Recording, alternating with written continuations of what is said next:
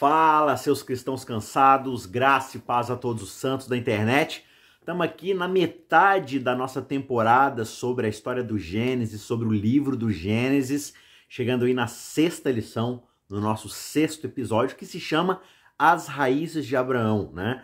Na verdade, a história de Abraão é uma história muito completa, muito grande. Você percebe que a gente acelera por 11 capítulos no livro de Gênesis, cobrindo basicamente dois mil anos ali, mais ou menos, né? De história da, da criação do universo, as coisas vão rapidamente ali, a criação do mundo, a queda, e aí vem o dilúvio, Caim Abel, o dilúvio, Torre de Babel. E agora, de uma vez, no 12 capítulo de Gênesis, a coisa dá uma desacelerada totalmente, e a gente vai passar aí, talvez, o próximo segundo terço do livro de Gênesis, ou até mais, acompanhando a história desse homem chamado Abraão porque ele é extremamente importante. Agora para o restante da história da própria Bíblia, para a aliança como um todo, né? A história da aliança que Deus fez lá com Adão, que Deus fez com Noé, e agora ele vai chamar Abraão para fazer parte dessa aliança, e de Abraão vai surgir agora o restante da linhagem que vai suceder, né, um depois do outro, até formar o povo de Israel, vir as leis, aquela coisa toda, e por fim a chegada do Messias por meio dessa descendência, né, passando ali por Davi e tantas outras pessoas célebres na história é, do, da aliança de Deus com o povo, né? Então a história de Abraão é uma história muito importante da gente entender e a gente vai dedicar as próximas três lições, os próximos três episódios, estudando a vida, o exemplo de fé que Abraão teve, né? E nesse episódio específico a gente vai examinar um pouco as experiências que a gente consegue encontrar na vida de Abraão nos capítulos 12, 13 e 14. Então essa vai ser a primeira parte de uma minissérie dentro dessa série aí de três episódios sobre a história de Abraão, tá certo? Então esse é o nosso sexto episódio e o verso principal do episódio de hoje tá lá em Hebreus, no capítulo 11, verso 8. Capítulo 11, você já sabe, é a galeria da fé, os personagens ali da fé, que, que são testemunhas da fé, do, do relacionamento, da confiança que eles tiveram em Deus. E o verso 8 diz assim: Pela fé, Abraão, quando chamado por Deus, né, obedeceu a fim de ir para um lugar que devia receber como herança e partiu sem saber para onde ele ia. Então Abraão teve muita fé em Deus, ele confiou plenamente em Deus e claro, a gente vai ver que existem certos momentos na vida dele, nessa jornada que ele vai tropeçar, que ele vai duvidar de alguma coisa ou outra, que ele não vai obedecer 100% a Deus, mas no geral, quando você olha para o recorte da vida de Abraão como um todo, você percebe alguém extremamente fiel a Deus Uh, alguém que demonstra essa fé, essa confiança em Deus de ir para um lugar onde ele sequer conhecia, onde era tudo baseado em cima de uma promessa, né? Então é muito importante a gente entender e compreender a história aqui de Abraão é, como base dessa que vai ser aí toda a questão da, do desenvolvimento da história do povo de Israel. Né?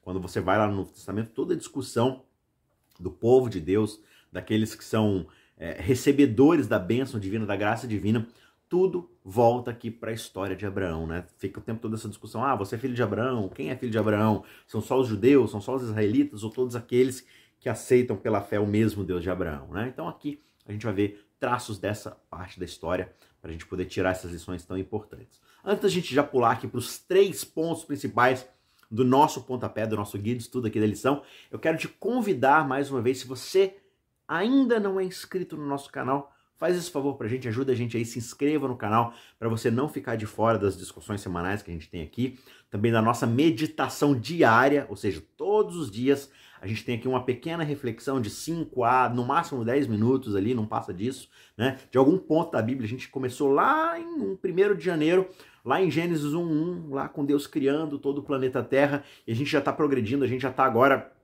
finalizando algum ponto aqui do livro de Salmos, e a gente começa agora o mês de maio já indo para Provérbios, certo? Então vem com a gente, vamos continuar aqui nesse estudo que vai ser muito legal. Se você não acompanhou desde o início, faz aí uma maratona, pega vários vídeos aí, é, momentos do seu dia aí, pega dois, três por dia, para você acompanhar a gente diariamente aí, porque a ideia é a gente percorrer toda a Bíblia até o final do ano. Claro, a gente vai verso por verso, são pontos importantes, pontos-chave ali é, na toda a leitura da Bíblia. Então você é nosso convidado, convidado aqui do canal para acompanhar essa leitura bíblica, essa reflexão bíblica diária com a gente. Beleza? Então se inscreve aí no canal, curta esse vídeo, compartilhe ele com alguém, né? Seja aqui pelo YouTube mesmo, seja no, nos grupos de WhatsApp, para alguém específico que você acha que esse conteúdo pode ajudar. Ajuda a gente aí, eu tenho certeza que vai te ajudar também no estudo junto com a gente e ajudar pessoas com quem você vai compartilhar esse conteúdo. Tá certo?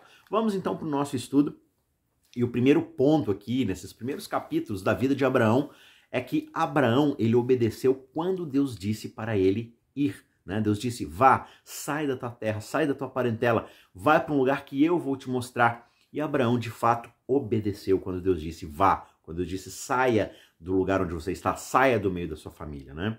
Então veja, Deus falou com Abrão, né? naquela época ainda se chamava Abrão, e ordenou que ele saísse do meio do seu clã, da sua família. Isso está logo no comecinho, quando a gente lê Gênesis no capítulo 12. Então Deus disse Abraão, veja, a gente acabou de ler né, a história, é, a gente estudou na semana passada, no episódio passado, a história da Torre de Babel. Então ali no meio daquela multidão, todo, todos os, os clãs, as famílias, eles vão se espalhar pela terra ali de Shinar, né, de Sinar, eles vão se espalhar para todos os cantos. Claro, aqui a gente não está falando literalmente todo o canto da terra, mas naquele lugar onde eles estão, eles vão se espalhar por aquele Oriente uh, antigo ali, né, aquela região uh, ali onde é o Iraque, Turquia, toda aquela região ali do Oriente Médio.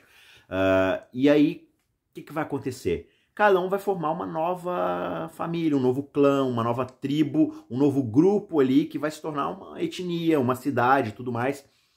E aí o que, que vai acontecer? Deus vai chamar Abraão e vai falar o seguinte: olha, Abraão, eu vou te chamar porque eu quero que você forme uma nova linhagem de pessoas com um novo tipo de pensamento. Eu vou te ensinar de uma determinada forma, eu vou te demonstrar as minhas leis, a minha vontade, e você vai viver dessa forma para que as pessoas ao redor, por onde você passar, possam ter a percepção de que existe um jeito diferente de viver, que é diferente desses clãs, dessas famílias, né? Onde cada um está pensando só em si, onde essa, essa mentalidade babilônica, de Babel, ainda existe, né? De, de tentar construir um nome para si mesmo, de tentar alcançar os céus por suas próprias forças. Eu vou te ensinar um jeito diferente de viver, que é o quê?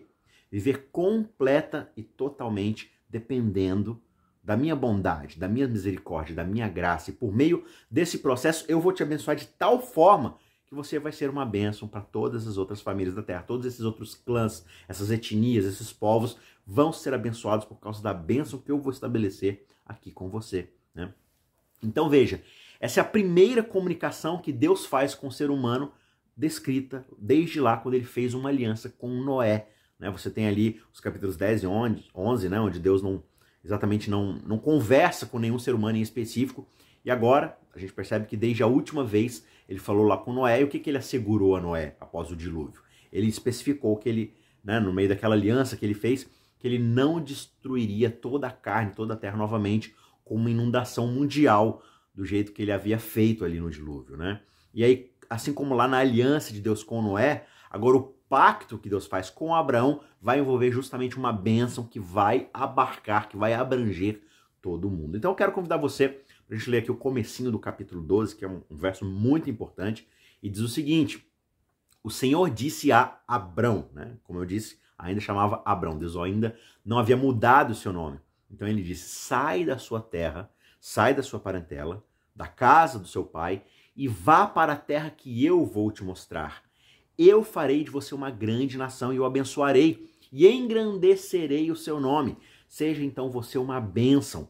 Eu vou abençoar aqueles que te abençoarem e vou amaldiçoar aqueles que o amaldiçoarem. E em você, Abraão, ou Abrão, né, serão benditas, serão abençoadas todas as famílias da terra. Então veja, qual que é o contraste aqui acontecendo quando a gente sai do capítulo 11 na história de Babel e a gente cai agora no capítulo 12 na história do chamado de Abraão. Lembrando que Abraão né, é só alguém chamado aleatoriamente do meio lá daquela galera toda lá da Torre de Babel. Abraão não tinha nada de específico nele que fez Deus olhar e falar assim: não, tá ali alguém diferenciado. Vou chamar aquele ali porque ele, ele é diferente, ele é melhor que os outros. Não. Ele era só mais um no meio daquela galera toda. Claro, foi alguém que ouviu a voz de Deus e obedeceu. Mas o ponto aqui é o seguinte: lá em Babel, a humanidade, como a gente estudou na semana passada, quis destronar Deus e fazer para si mesmo um nome. Qual era o grande grito de guerra, filosofia de vida lá do pessoal de Babel? Venham, vamos queimar tijolos, vamos fazer piche aqui para construir uma torre e tornar grande o nosso nome. A gente quer construir um legado para nós mesmos que garanta a nossa própria salvação. E qual é uma das primeiras coisas que Deus fala para Abraão? Abraão, eu vou engrandecer o seu nome. O seu nome vai ser conhecido entre todas as pessoas, entre todas as outras famílias, não por algo que você tenha feito ou construído, mas por causa do teu relacionamento de fé para comigo. Então, o seu nome vai ser grande porque ele vai estar associado ao meu nome que é grande.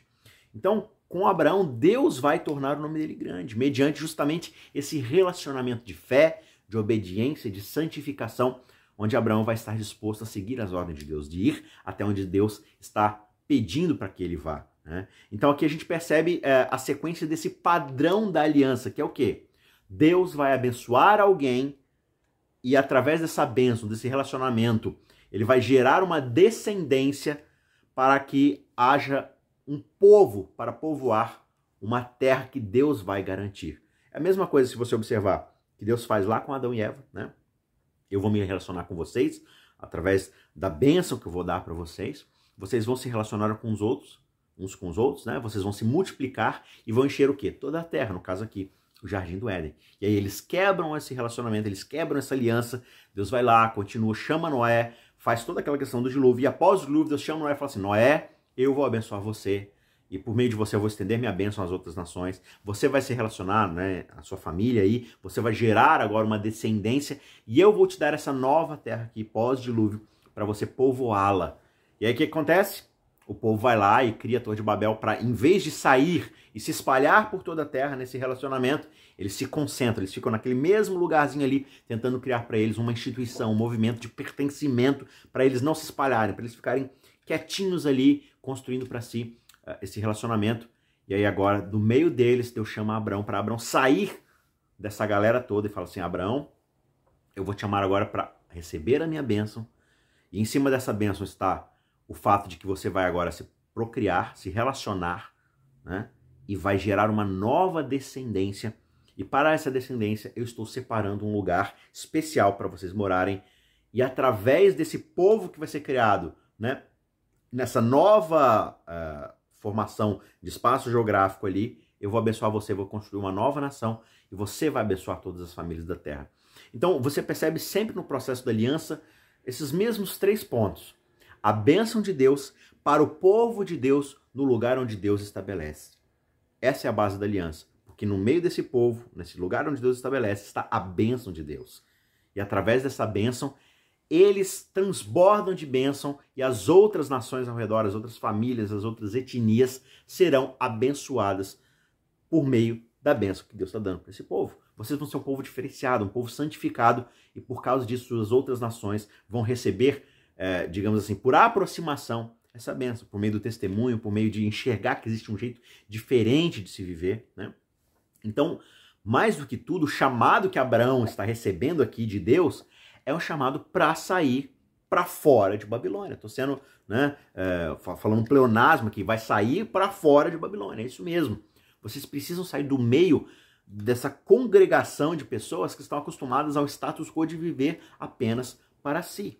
Né? Então, como Abraão vivia lá em Ur dos Caldeus, que mais tarde vai se tornar né, um grupo de pessoas ali que vai se juntar, os clãs, os tribos, e vão formar aquilo que vai ser Babilônia, você vai sair do meio dessa gente e vai viver de uma forma totalmente diferente, debaixo da minha bênção. Então, como eu mencionei, Deus chega para alguém que é completamente aleatório, dentro de tantas tribos, de tantos clãs dispersos ali, após o evento da Torre de Babel, e chama para iniciar, né, chama Abrão para iniciar um novo projeto de família, algo ex-Babilônia, algo fora de Babilônia, algo totalmente diferente de Babilônia, para mostrar que existe uma maneira diferente de se viver, que é debaixo do reino de Deus. Babilônia é um projeto de oposição, de construir o nome para si, de se vangloriar e de se independer de Deus. É aquilo que derruba Adão e Eva, é aquilo que constrói ali no meio de, de tantos descendentes ali de Noé, que deveriam ser aquele povo que vai dar sequência na aliança. Eles formam para si um projeto independente de Deus. E agora, mais uma vez, Deus fala: olha, eu vou criar mais uma vez eu vou manter vivo essa linhagem que um dia vai chegar lá na frente, no Messias, que vai redimir todo mundo. E para Deus poder então qualificar Abraão para seguir o seu plano da aliança ali, ele chama Abraão para sair do meio daquele povo, para poder iniciar a sua grande obra de redenção nesse processo que é o processo da aliança, que pega todo o Antigo Testamento. Então Abraão teve de ser separado dessas associações de seu início de vida lá atrás. Por quê? Porque as influências pagãs ali da cultura onde ele vivia, da religião vigente, do convívio com seus parentes que eram idólatras, os amigos que ele tinha, tudo isso eram coisas que podiam interferir no treinamento que Deus queria dar a ele. Né? Então, esse chamado para sair de Babilônia é usado no restante da Bíblia como esse símbolo para que o povo de Deus seja de fato distinto em caráter, em devoção a Deus, na forma como ele adora, na forma como faz religião, mas também na forma como come, como bebe, como cultiva, como faz sociedade, como faz política, como faz arte, como faz uh, agricultura, pecuária, tudo. Tudo vai ser uma forma santificada de ser diferente, não pelo mero objetivo de ser diferente, mas para demonstrar que existe um jeito correto, divino de se viver. Né? E vários outros profetas na Bíblia vão fazer uso desse simbolismo de sair de Babilônia. Né? Isso está lá, por exemplo, em Isaías 48, verso 20, especialmente quando a gente chega lá em Apocalipse, o chamado é constante: saia de Babilônia, saia de Babilônia. Babilônia é o status quo, é a religião pagã vigente do homem engrandecendo a si mesmo, né? Então, daqui em diante, do capítulo 12 em diante, a gente vai ver essa jornada de Abraão no seu processo de fé e de estabelecimento da aliança, no processo de se tornar essa nova nação, essa nova família. Só que, claro, que nem tudo ocorre perfeitamente nessa jornada. Por quê? Porque, embora Deus esteja envolvido, ainda assim existe nessa relação o fator humano. E onde existe a mão humana, existe problema. E aí você já observa, por exemplo, logo no começo da sua jornada, Abraão se diz, Abraão, né, no caso, se desviando do seu curso e ele vai parar no Egito. E isso revela algumas das, defi das deficiências que Abraão tem no seu caráter, né? Ainda não está totalmente aperfeiçoada a sua confiança em Deus. E o que a gente observa é aquilo que vai lançar as bases para alguns dos problemas futuros que ele vai ter na sua relação. Ele não confia plenamente de que Deus é capaz fazer tudo aquilo que Deus prometeu que iria fazer. Ele ainda tenta ficar colocando a sua mão para tentar dar uma ajudinha para Deus, assim como Adão e Eva tentaram, né, construir ali seus seus casacos portáteis, seus, seus vestidos, suas coberturas de plantas, eles tentam fazer alguma coisa. Eles ainda, ainda existe um espírito, digamos assim, Abraão, que é aquele espírito de Babel.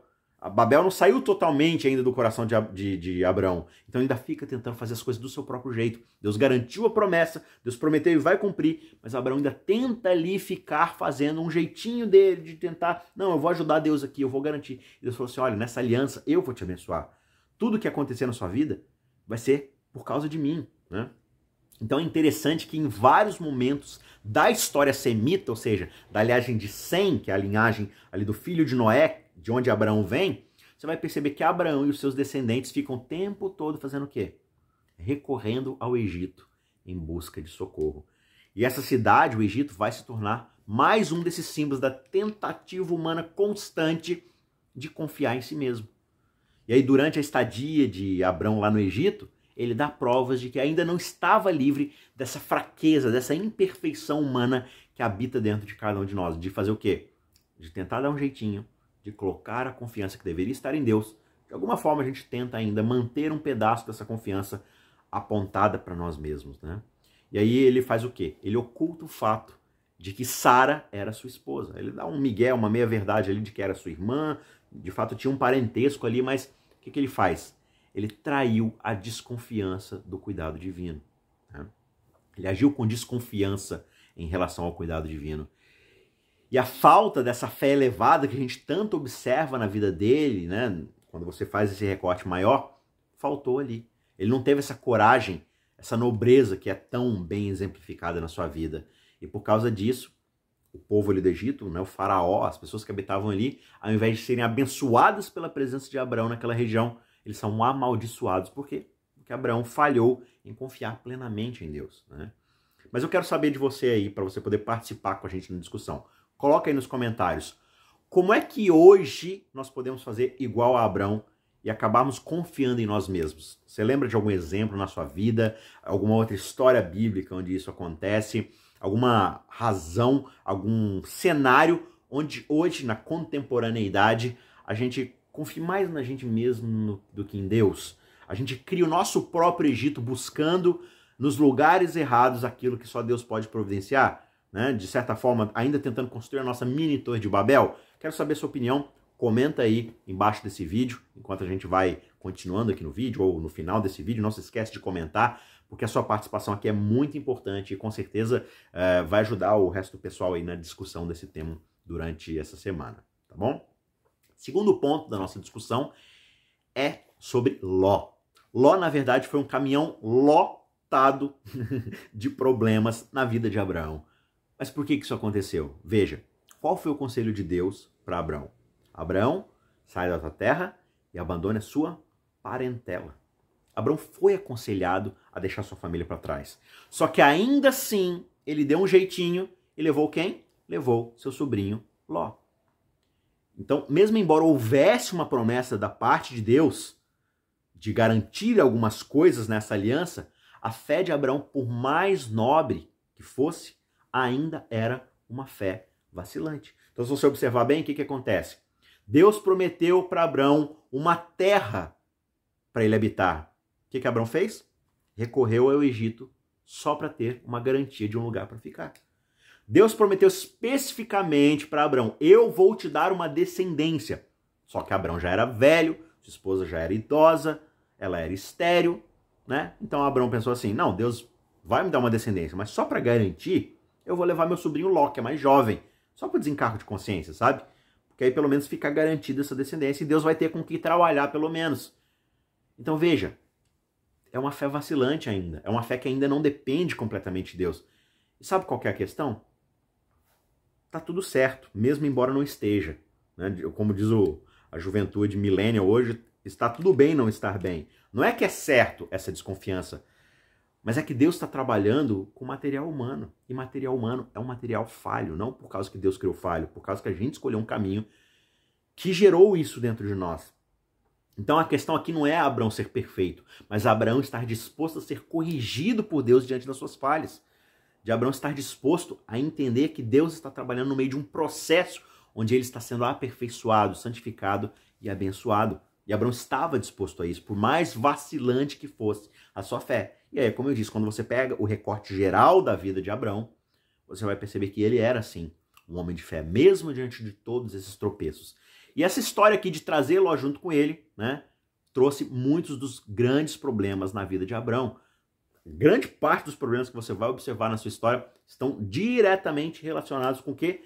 Com a presença de Ló ali no meio da sua, digamos assim, caravana, né? Você tem, por exemplo, aquela discórdia lá com os pastores de Abraão brigando ali, conflitando com os pastores do rebanho de Ló, né? lá no capítulo 13, nos primeiros versos.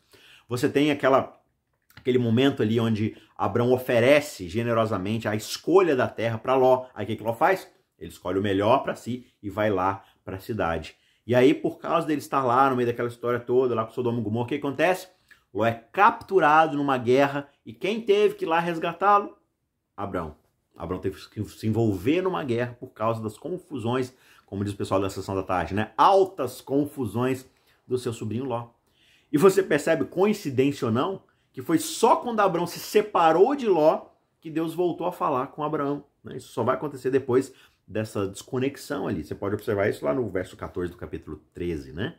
Então, na verdade, se você for ver, observar bem, essa é a primeira vez registrada na Bíblia que Deus de fato fala com Abraão desde o seu chamado lá na terra de Ur. E aí Deus é, reafirma a promessa que ele fez com Abraão e conversa com Abraão a respeito dos detalhes da aliança. Mais uma vez, Deus agindo com paciência, mesmo diante das más escolhas de Abraão, para ir aperfeiçoando ele, para que ele é, esteja apto a ser um receptáculo da bênção divina, para ser bênção para todas essas outras nações. Tá certo? Então, mesmo pessoas com uma fé vacilante, que na verdade eu estou descrevendo aqui basicamente todo mundo, né? com exceção do próprio Jesus, que foi o ser humano perfeito, mas basicamente essa é a questão que você tem. Esse é o grande problema. Deus está o tempo todo trabalhando com material humano. Então, da mesma forma com esses personagens, eles não são personagens perfeitos. Né? A Bíblia é uma grande fábrica de heróis imperfeitos, de heróis quebrados, as quais Deus redime para ser uma bênção na vida das outras pessoas. Ele pode fazer isso comigo, ele pode fazer e definitivamente vai fazer com você, se assim você o permitir, tá certo? Então, fé não é você ser essa pessoa infalível o tempo todo. Fé é você confiar em Deus mesmo diante das suas imperfeições, né? Suas, no caso, você, não as de Deus, obviamente. Né? Mas vamos então para o nosso terceiro e último ponto da discussão dessa semana, que é o episódio onde Abraão paga o dízimo a Melquisedeque. Essa é uma história bem interessante também, porque Melquisedeque acaba sendo uma figura muito importante na teologia do Antigo Testamento, usada pelos autores lá do Novo Testamento. Né? Então veja, embora Melquisedeque não fosse o próprio Jesus, ele certamente prefigurava Jesus de várias maneiras impressionantes, assim, para colocar pouco, assim, né?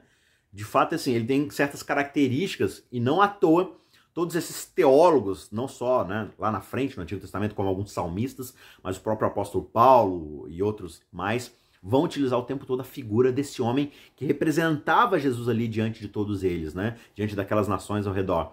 E você percebe um contraste muito interessante aqui nessa história. De um lado você tem, por exemplo, o rei de Sodoma, que se chamava Berá, que é uma palavra no hebraico para no mal ou do mal, e você tem o rei de Gomorra, que se chamava Birchá, que significa na maldade. Então você já tira daí como é que era os principais líderes de Sodoma e Gomorra, como é que já era o restante dessas duas cidades, né? O pessoal, assim, extremamente mal, tanto é que Deus teve que intervir diretamente ali, porque a coisa realmente era, era feia, né?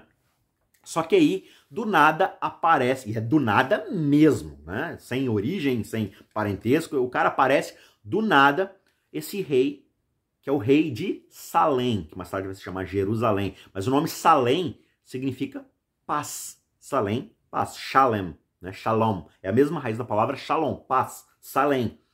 E ele tem esse nome que pode ser uma espécie de junção ali de Melech. Melech é uma palavra hebraica que significa rei. E Tzedach, que significa justiça. Então você tem Melch, Melech, Tzedach. Melchizedek, Melech Tzedach, rei de justiça. O rei de justiça cujo reino é o reino da paz. Então você vê que todos esses nomes, esses jogos de palavra, a região ali, tudo isso gira em torno da ideia de um representante da própria justiça divina ali, aparecendo como um representante diante de Abraão. E o que, que esse rei da justiça, esse rei da paz, faz com Abraão? Primeiro, ele serve a Abraão pão e vinho como uma espécie de oferta. Dois itens aqui que lá na frente vão ser emblemas que representarão o quê? O corpo e o sangue de Cristo, na nova aliança e aí o que, que Abraão faz? Abraão oferece o dízimo para esse homem como um representante de Deus, que é o Deus possuidor do céu, da terra, de tudo aquilo que Abraão está herdando como bênção divina. Abraão, agradecido a Deus pelo que ele está fazendo, entende que Melquisedeque é uma espécie de sumo sacerdote representando esse Deus divino e ele oferece então parte daquilo que ele recebeu como um reconhecimento da soberania divina. Né? O comentário adventista, o Saddleback, ele vai dizer que foi Cristo que falou através de Melquisedeque, né, o sacerdote do Deus Altíssimo.